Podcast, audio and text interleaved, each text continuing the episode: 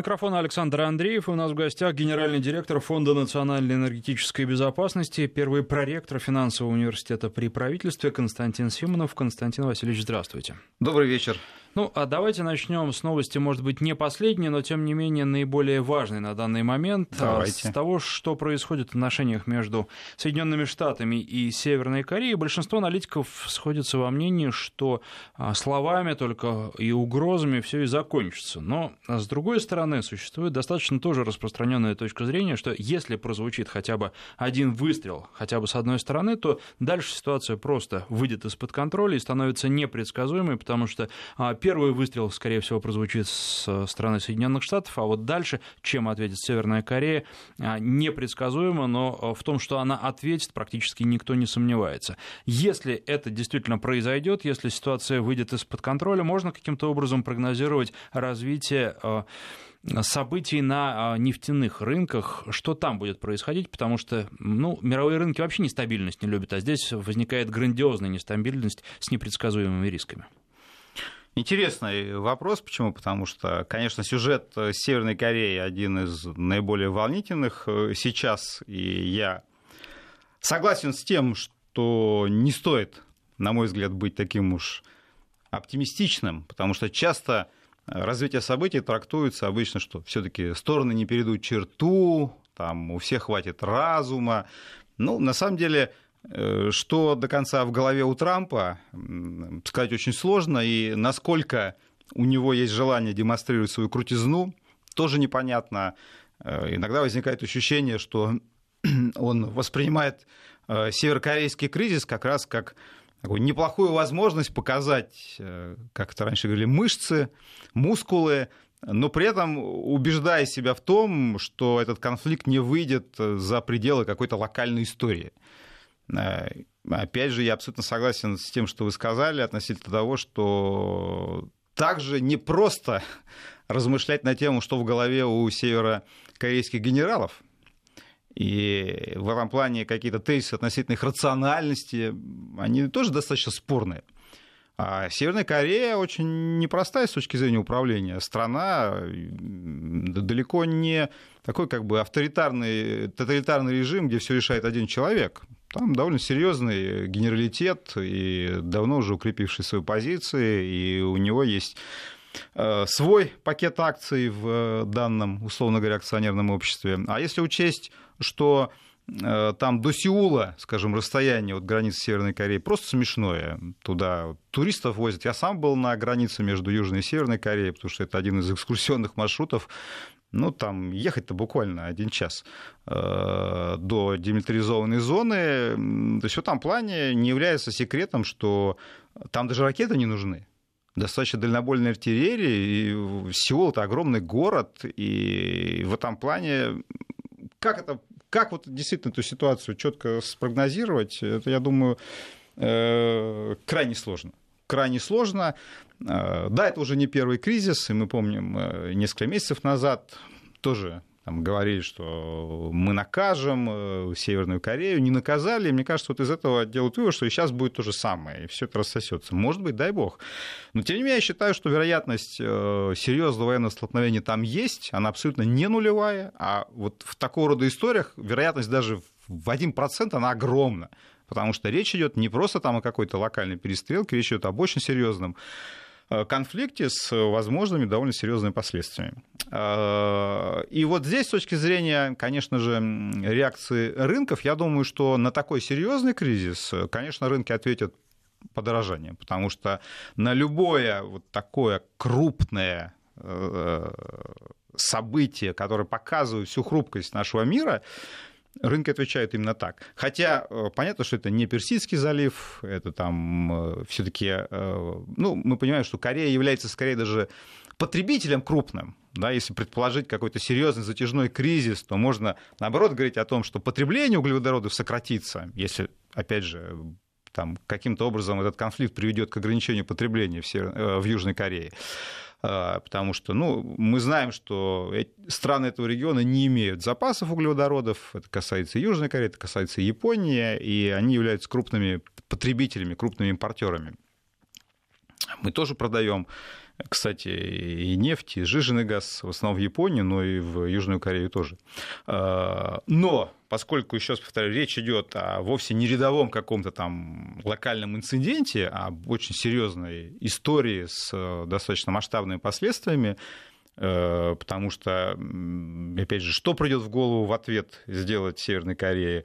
Готовы ли, например, по Японии нанести будут ракетный удар? Э, это все не шутки. И поэтому я думаю, что если этот кризис перейдет в ту фазу, которую он может перейти, и это будет самый плохой сценарий, то, конечно, все, я думаю, рынки ответят э, подорожанием товаров просто как реакция на вот эту глобальную нестабильность и непредсказуемость.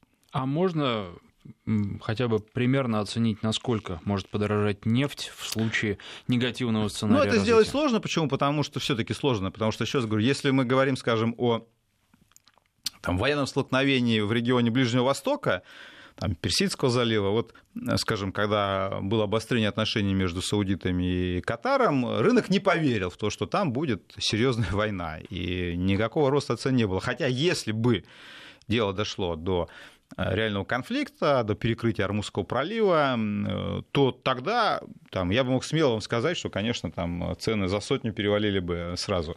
Я не думаю, что в случае с э, столкновением в этом регионе сразу там цены увеличатся в два раза, но думаю, что цена там в 70-80 долларов в этом случае будет вполне реальной.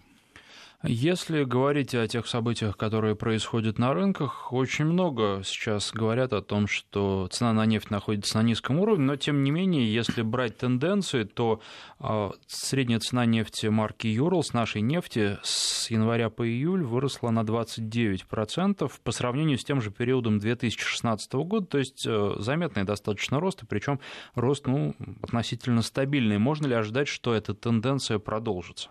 Если, конечно, ничего не рванет в мире.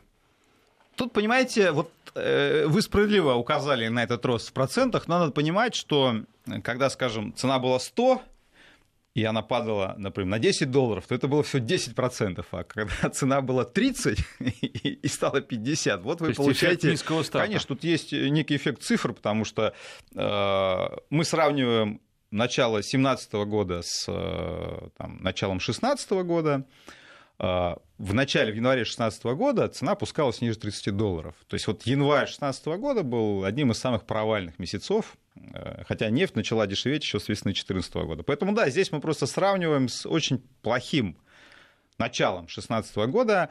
Уже там э, весной цена начала восстанавливаться, и в конце мая она впервые преодолела отметку в 50 долларов. Но тем не менее, тем не менее, зафиксируем, что вот больше года, фактически, с, ну, конец мая, начнем с июня говорить, с июня по началу августа цена находится как раз в районе в целом 50-55 долларов в коридоре.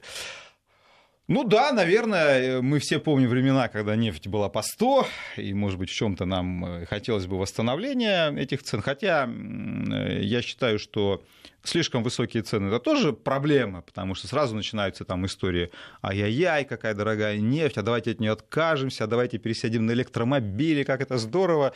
Когда цена, скажем, 50-40, э, гораздо меньше Хотя они тоже есть эмоциональные люди такие, которые все время говорят, что нефть скоро там не нужна и так далее. Правда, еще 10 лет назад те же самые люди говорили, что нефть скоро закончится, теперь они говорят, что она просто не нужна, что она не кончится, но просто не нужна. Так что тут у людей фантазия, она присутствует, конечно, но тем не менее, когда нефть стоит там, в районе 50-60 долларов, то психологически потребителю эта цена кажется более понятной, и в чем-то она получается и выгодна и производителю, потому что она позволяет продлять эпоху нефти довольно серьезно. Вот. Поэтому цена мне не кажется такой уж э, супер низкой. Э, сам рынок с точки зрения производителя все-таки рассчитывает, что цена подрастет до 60-70 долларов, но э, ча- чаще называется все-таки не текущий, не следующий год, а обычно говорится все-таки про прогноз, про 19-20 год, когда цена может э, подобраться к отметке в 70 долларов. Объясняется это очень простым обстоятельством. Э, дешевая нефть, относительно дешевая, то есть этот период с весны 2014 года, падение серьезного цен на нефть, она привела к изъятию довольно серьезных денег с рынка. И поэтому рынок, точнее, производители ожидают, что недо произведенные инвестиции, они неизбежно скажутся на уровне предложения, и тем самым все-таки определенная повышение цен будет. Но если мы говорим про ближайшую перспективу, если вы спросите мой прогноз на ближайшие полгода, я лично считаю, что цена останется, скорее всего, в коридоре вот этом 50-55 э, долларов, э, она может выходить чуть-чуть за его пределы и вверх, и вниз, но в целом я думаю, что логичнее предполагать определенную стабильность, которую мы видим уже год, которую мы видим уже год на этом рынке. Э, еще раз повторяю, да, нам, наверное, хотелось бы большего, но в целом в общем-то, наш бюджет при таких ценах сходится, по крайней мере, это уже неплохо. Вы упомянули электромобили, э, и были довольно любопытные новости из Европы. Во-первых, э, там начали говорить... Так, так, что там? Неожиданно, что электромобили — это хорошая штука, но не панацея, и развивая электромобилестроение, не нужно забывать о традиционных видах топлива. Плюс тоже начали говорить, что на дизелях, казалось бы, уже забытых, а не надо ставить крест, и э, дизельные двигатели тоже перспективные двигатели, у которых есть будущее. А как вы считаете, с чем это связано, и может ли это быть связано с американскими санкциями, от которых Европа тоже пострадает, и, похоже, в Европе это поняли? Очень интересная тема, связанная с будущим автомобилестроения, потому что э, действительно очень активный вот идет такой пиар этой темы электромобилей, и многие производители автомобилей, если вы посмотрите, один за другим начинают говорить, там, мы скоро только электромобили будем производить, откажемся, откажемся. И тем не менее, иногда голос разума звучит, о, о чем вы сейчас и, и сказали. Почему? Потому что, ну, э, проблемы, связанные с э, электромобилями, они, на мой взгляд, достаточно хорошо известны, и было бы э, глупо на них закрывать глаза. Э, электромобили это достаточно дорогое удовольствие. Э, у электромобилей есть несколько очень серьезных э, ахиллесовых пят. Прежде всего, это аккумулятор и, соответственно, объем зарядки этого аккумулятора. Очень часто я слышу прогнозы, что да вы не волнуйтесь, вот сейчас скоро там эта проблема будет решена вот-вот э, придумают уже аккумулятор большой емкости, и запас хода будет нормальный, ну, потому что сейчас получается, что вы не можете рассчитывать на какие-то длительные переезды, то есть от дома до работы, назад. Плюс э, заряжаются они достаточно долго, поэтому там различные придумываются всякие ухищрения. Но, тем не менее, пока проблема аккумуляторов до конца не решена. И это тоже история. Может, будет, может, нет. Э, сказать очень сложно. Не говоря уже про то, что литий является достаточно редким металлом, и э, он не так, в общем-то, распространен, так скажем, по планете, из чего, собственно, аккумуляторы и делаются. И у электромобилей есть просто объективные сложности, потому что нужно развивать систему э, заправок, зарядок, э, нужно решить проблему с аккумулятором, потому что часто, вот вы видите, там цифры, там, электромобиль вышел на такой-то уровень там, запаса хода. Но обычно это имеется в виду, скажем, без кондиционера, без печки. Например, вот в России я считаю, что электромобили они просто обречены. Ну, обречены, нет у них никакого будущего, потому что это... Мы живем в холодной стране, э, вам нужно постоянно не только использовать топливо для того, чтобы двигатель работал, у вас зимой включена печка. То есть машина потребляет довольно большое э, количество энергии помимо, собственно, топлива для двигателя внутреннего сгорания. Э, не обеспечит сегодня электромобиль э, того необходимого запаса хода, который нам нужен. И вы знаете, вот очень яркий пример с Соединенными Штатами. А, дело в том, что вот когда там читаешь литературу, кажется, что уж Соединенные Штаты давно уже стали покупать одни электромобили, и это вопрос времени, действительно, как, как, Соединен... как когда Соединенные Штаты пересядут на электромобиль. Но вы знаете, что интересно? Если вы возьмете цифры последних лет, вы с удивлением обнаружите, что доля электромобилей не на рынке, да, то есть можно сказать, что они вот набирают ход и вот скоро-скоро обойдут. В новых продажах то есть в текущих продажах доля электромобилей меньше 1%. То есть вот из всех покупаемых машин меньше процента приходится на электромобили. Сегодня. То есть никакого тренда там нет. Более того, когда цена упала, это очень любопытно, когда цена упала в 2014 году, потому что американский рынок очень волатилен, когда цена на нефть падает, там резко падает цена на бензин. И когда упала цена на бензин в Америке, сразу все стали опять покупать большие бензиновые машины. В Америке, правда, бензиновые машины более популярные. Вот дизель как раз эта история, связанная с, во многом с дизельгейтом, о чем вы сказали, известный скандал с концерном Volkswagen.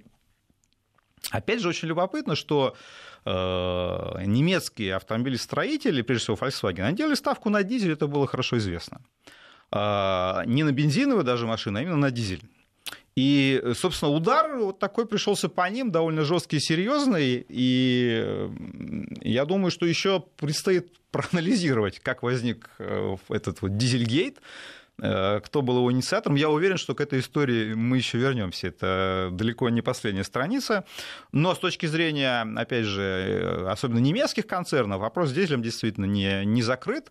И по-прежнему это один из, безусловно, вариантов развития автомобилестроения. И на самом деле это тоже, понимаете, будущее, оно не определено. Это тоже вопрос, по какому пути э, пойдет автомобилестроение. Вот интересная история э, произошла в Гонконге, где отменили субсидии на электромобили. И что вы думаете, сразу их перестали покупать? Все, потому что это везде практически за них платят, доплачивает государство. То есть это открыто идет стимулирование потреблению электромобилей, но даже несмотря на все субсидии, вот в Соединенных Штатах эта субсидия есть, еще раз повторяю, там вот 1% это доля в текущих продажах. Поэтому Э, как бы там бурно не развивались электромобили, все равно их доля там, через 20 лет на рынке будет ну, максимум 15-20%, максимум, потому что вот часто говорится про то, что очень много электромобилей делается в Китае, это правда, но на самом деле в Китае действительно идет автомобилизация, но гораздо больше там на рынок э, выходит бензиновых машин и дизельных машин. В Индии то же самое.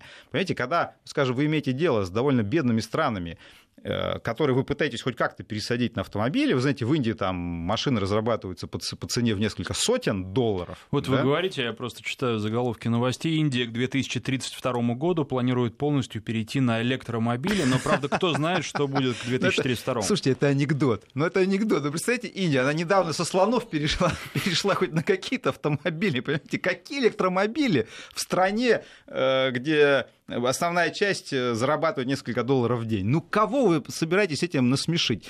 Э, это просто ерунда, понимаете? Еще раз повторяю, автомобиль, электромобиль — это дорогое удовольствие в Индии. Вот я готов на любые деньги спорить, что к этому году Индия не перейдет на электромобили. Это полная чепуха.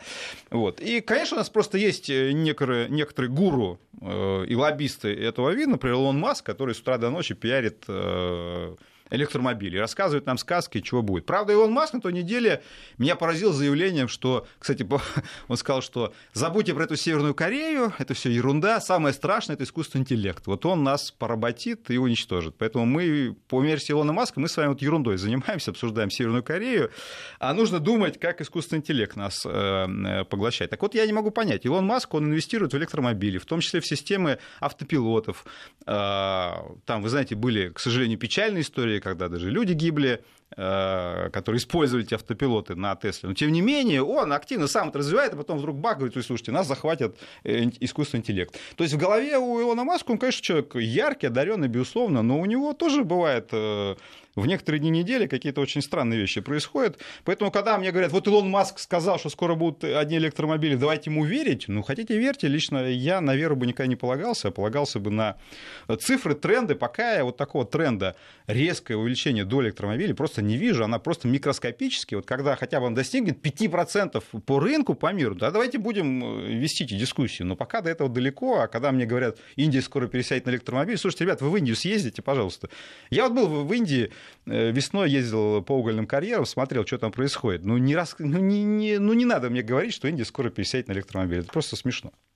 Ну, там достаточно посмотреть на их э, нормы безопасности, на то, что до сих пор разрешено машины продавать вообще без подушек безопасности, и, наверное, все станет ну, там ясно. идет, конечно, правильно говорить, там все дело, ставка делается на удешевление. Там есть машины, вот эти очень маленькие, которые несколько сотен стоят. То есть они пытаются как-то людям дать возможность купить очень дешевую машину. Электромобиль не может быть очень дешевым по определению. Вот и вся, вот и вся история. Ну да, эти машины являются на самом деле мотоциклом на четырех колесах. Абсолютно правильно. Но стекла там из пленки просто, из да, полиэтилена. Да, да. А, хорошо. А что касается дизелей, как вы считаете, есть у них будущее? Потому что ведь их в некотором смысле искусственно задушили или пытаются задушить экологическими требованиями, на чем, собственно, Volkswagen и погорел.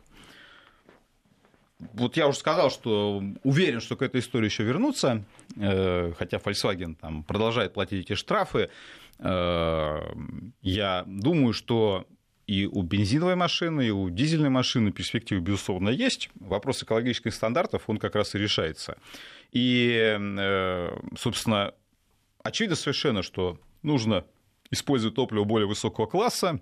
Никто не собирается спорить с тем, что, безусловно, и бензиновые, и дизельные машины являются проблемой для крупных городов, но э, эти вопросы решаются. И вот у нас в России, вы знаете, что мы там отказались от Евро-2, Евро-3, там, да, переходим постепенно на стандарты достаточно высокие. И я, кстати, всегда говорил о том, что когда вот там говорят про экологию, там пугает глобальным потеплением, я всегда говорю, что есть реальные проблемы, которые нужно решать. Вместо того, чтобы заниматься какими-то абстракциями типа глобального потепления, давайте э, решим вопросы тех же выбросов автомобилей в наших городах. Это, это реальные вещи, реальные истории. Но автомобильные концерны делают достаточно много, современные автомобильные концерны, для того, чтобы как раз вопрос с выбросами решать. Поэтому здесь, э, конечно, произошла довольно серьезная дискредитация. Э, дизельные машины, но я думаю, что вот э, мой прогноз, что у Volkswagen есть шансы выкрутиться, преодолеть этот кризис, и я думаю, что к дизельной машине мы еще вернемся. Вы знаете, многие слушатели с вашими э, выводами по поводу электромобилей не согласны, но и вот, ну, естественно. что любопытно, главный довод в пользу того, что электромобили будут, это то, что автогиганты вкладывают миллиарды долларов в разработку электромобилей. Как вы считаете, этот довод критику выдерживает? Автогиганты действительно вкладывают деньги в развитие электромобилей, но гораздо больше денег они вкладывают в развитие бензиновых машин. Э, и в этом плане абсолютно... То есть если вы даже говорите про вложение в R&D, или, как у нас говорят, неокр, то гораздо больше денег тратится на развитие двигателя внутреннего сгорания, нежели на электромобили. Да, этот тренд существует, да, на них оказывает давление. Я уже сказал, что если вот так посмотреть новости, многие автомобильные гиганты, там Volvo и другие говорят, что да, вот мы все там на это переключаемся. Да, идет колоссальное давление, накачка, но понимаете, я эту историю слышу уже несколько лет. Э, то есть постоянно вот это мне говорят, что скоро электромобили, скоро электромобили, скоро электромобили. Э, ну ладно, в России. Понятно, что в России там э, Тесла скорее является таким приколом. Э, то есть там вот Герман Греф, я знаю, имеет Теслу, известный тоже борец с углеводородами. То есть это скорее такая имиджевая история. Но, но оставим нашу северную страну, хотя у нас тоже есть какие-то попытки, для меня очень странные там, да, и наше правительство почему-то очень активно пытается стимулировать строительство заправок для электромобилей я к этому отношусь гораздо более скептически, но даже, опять же, возьмите Европейский Союз. Там же многие бывают наши слушатели. Много вы там видите электромобилей, электрозаправок электромобилей. Просто физически оглянитесь там, да, э, даже в Соединенных Штатах, кстати. Вот если вы посмотрите на сайте Tesla, там есть карта, где, собственно, заправ... можно заправить Теслу. Э, понятно, что в основном все это происходит в Северной Америке, наиболее развитый рынок там. Но даже там, в реальности, Э, вот, скажем, когда вы едете по Европе, Э, там, ветряные станции вы видите, солнечные станции, вот ветряки, очевидно, вот вся Европа застроена ветряками, э, их видно визуально. Хотя их доля по-прежнему не такая большая, как часто говорится, но, по крайней мере, они видны. Электромобили пока скорее являются такими имиджевыми историями, там у Европарламента стоит еще где-то, но сказать, что это массовое э, явление нельзя. Еще раз повторяю, я же не говорю о том, что их не будет. Просто я считаю, что прогнозы их экспансии, развития сознательно и сильно завышаются. Вот и все. Поэтому, когда еще говорю, мы говорим, мне там говорят, что к 1935 году в Индии будут одни электромобили, ну, всерьез к этому относиться я не могу.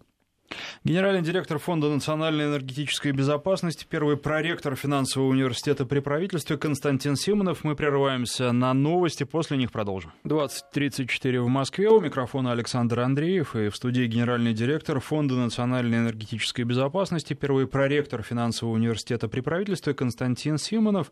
Константин Васильевич, может быть, вопрос покажется странным и немного смешным, но тем не менее. Давайте переходить к Америке. И первое, что сейчас в новостях об Америке, Америке, это беспорядки в Вирджинии, в Шарлоттсвилле. Угу. Насколько а, подобные события, понятно, что они а, могут отразиться на внутриполитической жизни Соединенных Штатов. Насколько они могут отразиться на ценах на нефть?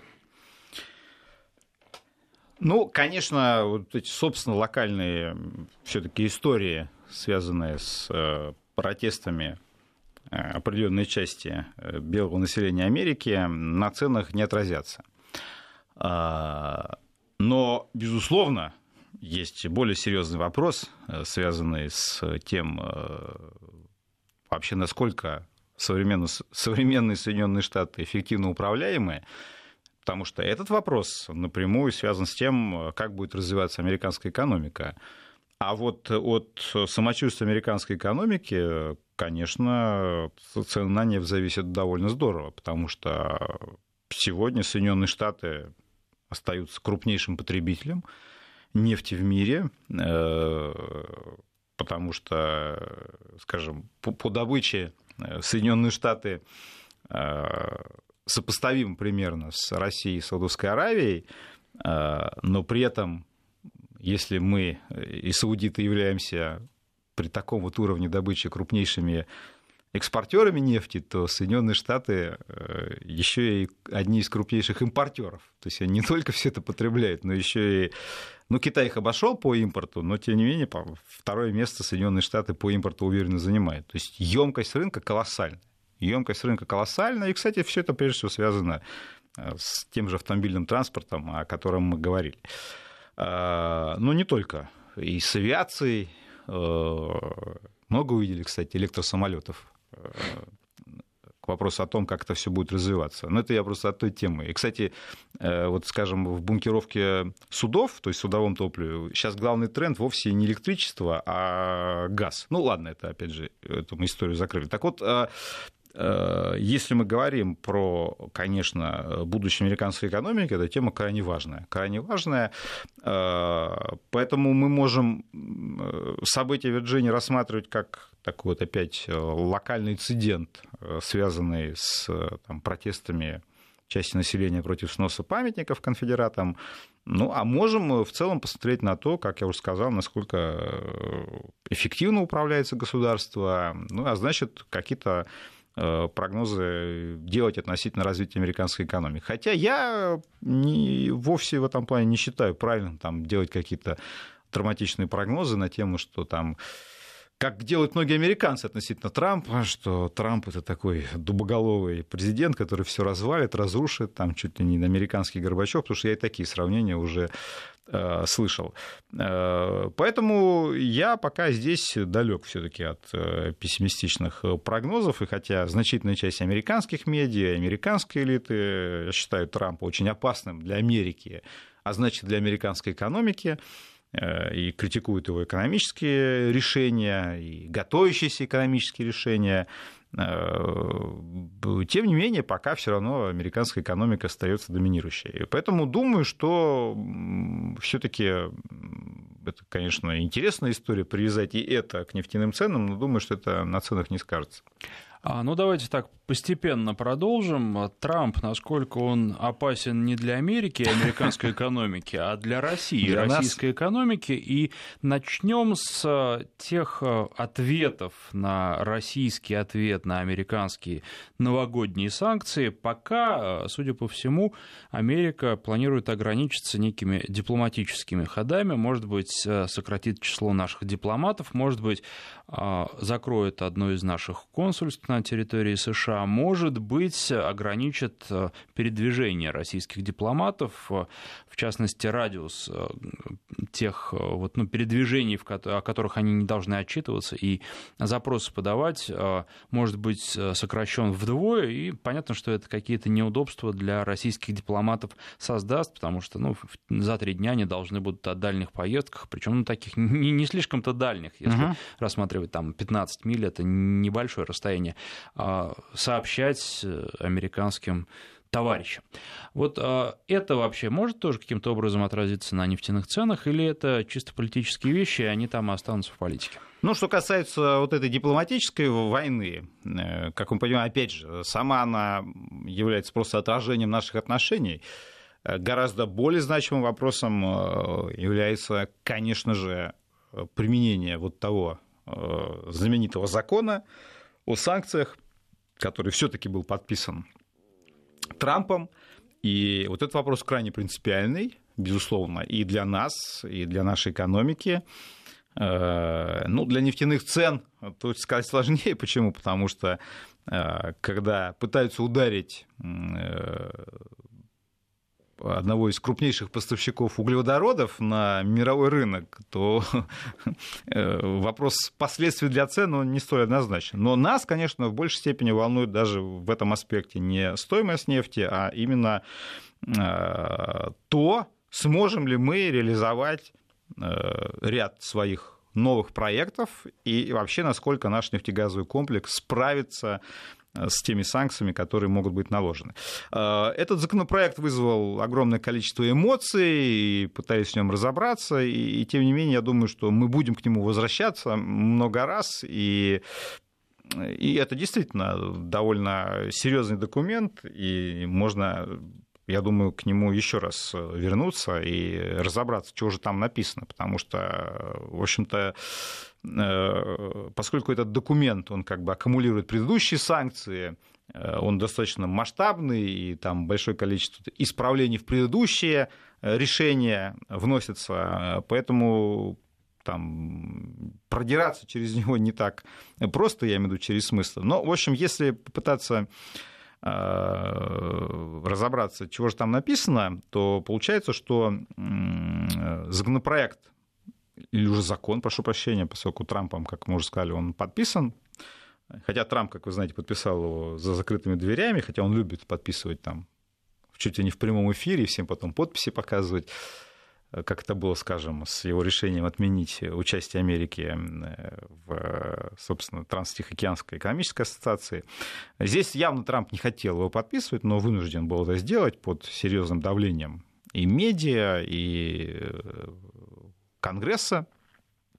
А, так вот, собственно, э, этот законопроект, с одной стороны, там, он э, делает санкции уже э, законами, то есть если раньше это были решения президента, и, соответственно, они могли отменяться президентом, то теперь это уже закон, и президент не может его отменить без парламента. Это раз. Что касается сути, то законопроект усиливает существовавшие санкции. Напомню, что санкции были введены еще в 2014 году и касались ряда добычных проектов на российской территории. Э, это э, Арктика, это шельф, глубоководный шельф, и это э, сланец. Вот, собственно, в отношении этой категории санкции усиливаются, не случайно там многие э, занимаются такой как бы юридической филологией, она в данном случае важна, потому что вопрос в том, какие глаголы английские применяются в этом тексте. Потому что э, по части санкций там сейчас используется глагол shall, я бы его перевел как должен ввести санкции. Да, то есть президент Соединенных Штатов должен ввести санкции. А по ряду санкций используется глагол may то есть может ввести санкции. Вот э, по тем областям, которые перечислил, сейчас используется глагол «должен». А вот новые санкции, которые там появились, там пока используется глагол «может». Вот что туда попало в новую часть? В новую часть попала транспортировка углеводородов, чего не было раньше. То есть раньше санкции применялись только к тому, что называется апстрим, сегмент добычи. Теперь э, в санкциях появил, появился сегмент транспортировки. Там появились трубопроводы, причем не газопроводы, а трубопроводы, то есть касается и газа, и нефти. И по большому счету там э, написано, что если вы вкладываете э, более миллиона в год или осуществляете поставку любых, по сути дела, товаров, услуг, включая информацию, э, то вы попадаете под, можете попасть под эти санкции. То есть, по большому счету, фактически любое участие в строительстве или ремонте существующих трубопроводов э, может попасть под санкции. Серьезная это вещь, да, достаточно серьезная. А, почему? Потому что, с одной стороны, э, вот если мы сравним, скажем, текущее состояние э, нашей отрасли с тем, что было там, 50 лет назад, когда мы начинали строить газопроводы в сторону Европы, конечно, мы сделали колоссальный шаг вперед с точки зрения э, импортозамещения, как модно говорить. Мы сейчас делаем весь ортамент труб в России, 50 лет назад мы не делали труб большого диаметра вообще. Мы все их покупали за рубежом. Сейчас мы делаем и 14-20, и для морских газопроводов тоже ее делаем. А, у нас есть свои газоперекатывающие компрессоры. У нас есть проблемы с трубоукладчиками морскими. Не случайно в Северном и Южном потоке э, используется как подрядчик швейцарская компания «Олсис», я думаю, что не случайно швейцарская, потому что Швейцария не вводила санкции в отношении России. Да. Прерву вас, у нас сейчас просто подошло а, время да. перерыва. Прервемся буквально на пару минут, потом продолжим. Напоминаю, что в студии генеральный директор Фонда национальной энергетической безопасности, первый проректор финансового университета при правительстве Константин Симонов. И речь идет об американских, новых американских санкциях в отношении России. А что они могут и что будет сделано, а что может быть сделано. Ну, собственно, да, продолжая эту тему, э, хочу сказать, что э, масштаб возможных санкций, он действительно э, довольно серьезный и суровый. Но при этом, как я уже сказал, законопроект не заставляет президента Трампа в обязательном порядке вот эти трубопроводные санкции против российских проектов применять. Он дает эту возможность, но Трамп может этого не делать. Более того, в законе есть такая любопытная вещь, что э, санкции могут быть введены после э, консультаций с союзниками Соединенных Штатов. Э, ну, союзники Соединенных Штатов, прежде всего европейцы, они уже решительный протест заявили, это и немцы, и австрийцы, и даже европейские бюрократы.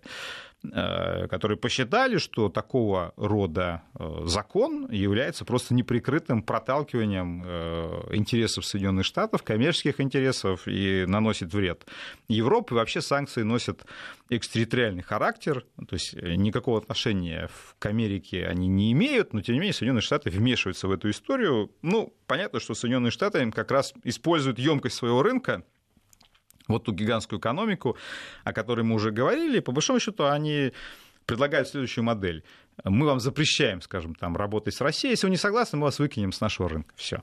Э, и в этом плане многие компании, конечно, не желают э, жертвовать возможностью работать на рынке Соединенных Штатов, но тем не менее многие европейские компании очень нервно восприняли вот эту возможность. Почему? Потому что ведь такого рода вещи сегодня применяются по отношению к России, а завтра могут, скажем, примениться по отношению к Китаю, например. Тоже Соединенные Штаты скажут, не, не торгуйте с Китаем, не работайте с Китаем, мы вас выкинем с нашего рынка. Ну, то есть так э, дела не делаются, европейцы это прекрасно э, понимают.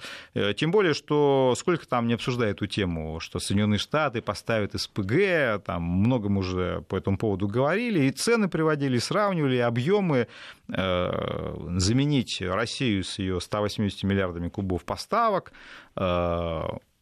ну, как бы сложно это мягко сказано. Сложно Но со стороны сказано. Америки речь не идет о борьбе просто за рынки. Или все-таки дело в другом? Я все-таки думаю, что это прежде всего политическая история. Конечно же, политическая история, где есть и экономические интересы.